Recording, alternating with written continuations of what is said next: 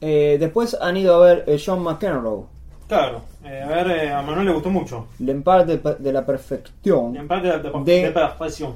Julien Faraud. Claro, que es un documental un poco experimental, dirías vos, me, me- me lo habías comentado en Sí, su momento, sí, sí. sobre distintos aspectos de cómo jugaba John McEnroe, ¿no? El tenista, Claro. que fue número uno por cuatro años seguidos y uno de los mejores de la historia. Sí. Nada, es, Eh, es un pues documental... un, poco el. ¿Cómo lo presenta? el ¿Con qué material?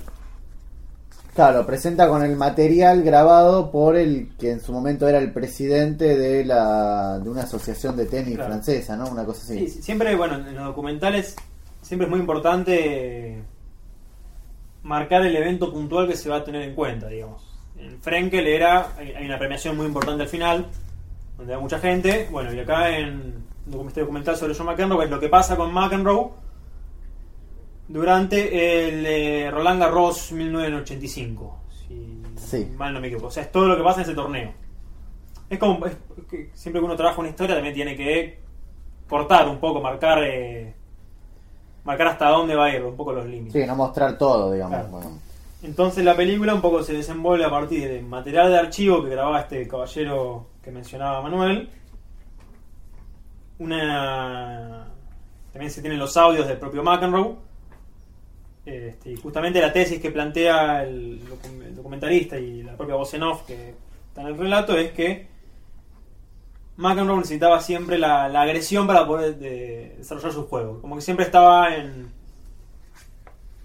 en la búsqueda de pelea para poder hacer su imperio de la perfección. Para ser Sí. perfecto tenía que estar en discordia. Que incluso los, los, digamos, los movimientos, las acciones más salvajes del tipo jugando, digamos, eran dentro de un esquema que él mismo ideaba. Como que estaba controlada esa ira. Él sabía cuándo, cuándo hacer tiempo, cuándo pelearse con uno, y te incluso hay escenas donde te muestra con un cronómetro cuánto tarda en volver a jugar un punto porque se pone a discutir con el otro, digamos. Exacto. Como que tenía todo planeado. Por eso el imperio de la, de la perfección Claro. se llama. Sí, sí, sí. sí. Mira, el documental aborda esto de distintas maneras. Quizás a veces se repite un poco, pero bueno, está bastante bien. Este, Sí, es lo que tiene un cierto cine experimental, que a veces no renueva sus propias técnicas y se vuelve un poco una un lavarropas donde siempre se nos está mostrando lo mismo, pero un poco mezclado, digamos. Claro, porque aparte uno de los aspectos que muestra es como que se aleja completamente de McEnroe y te cuenta cómo era que grababa el tipo, cómo, cómo lo grababa el tipo. Sí, sí. y la eh, verdad que ahí se va es de un, Es foco. un problema que es lo que te dec- decía hace un segundo, que, que hay que marcar un poco los límites siempre en toda historia, sea un documental o sea una ficción. Y bueno, ahí se va un poco por las ramas, la verdad. Pero termina No, no, nos, no nos termina interesando lo que pasa con ese con ese cameraman. espectador que estaba. Sí, ese cámara que estaba grabando en un costadito. Claro. Pero igual funciona el documental. Sí, no, ¿no? no, sé dónde se puede ver, pero claro. que eh, puede, va a pasar mucho con las películas que vamos a hablar. También es interesante por ahí eh, plantear o narrar el documental de forma de que alguien que no necesariamente esté interesado en el mundo del tenis o que le guste el tenis le puede interesar, porque al final del día es la historia de un tipo que tiene Claro. un conflicto.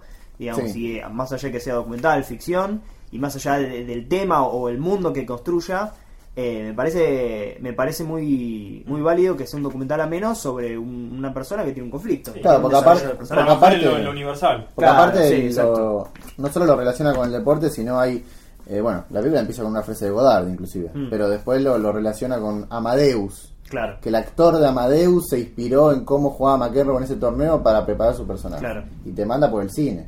Entonces, si no te gusta el tenis, pero te gusta el cine, tenés un elemento Dos de anclaje. caminos para entrarle. Exactamente. Y bueno, es interesante, sí. Si lo pueden encontrar, Claro. eh,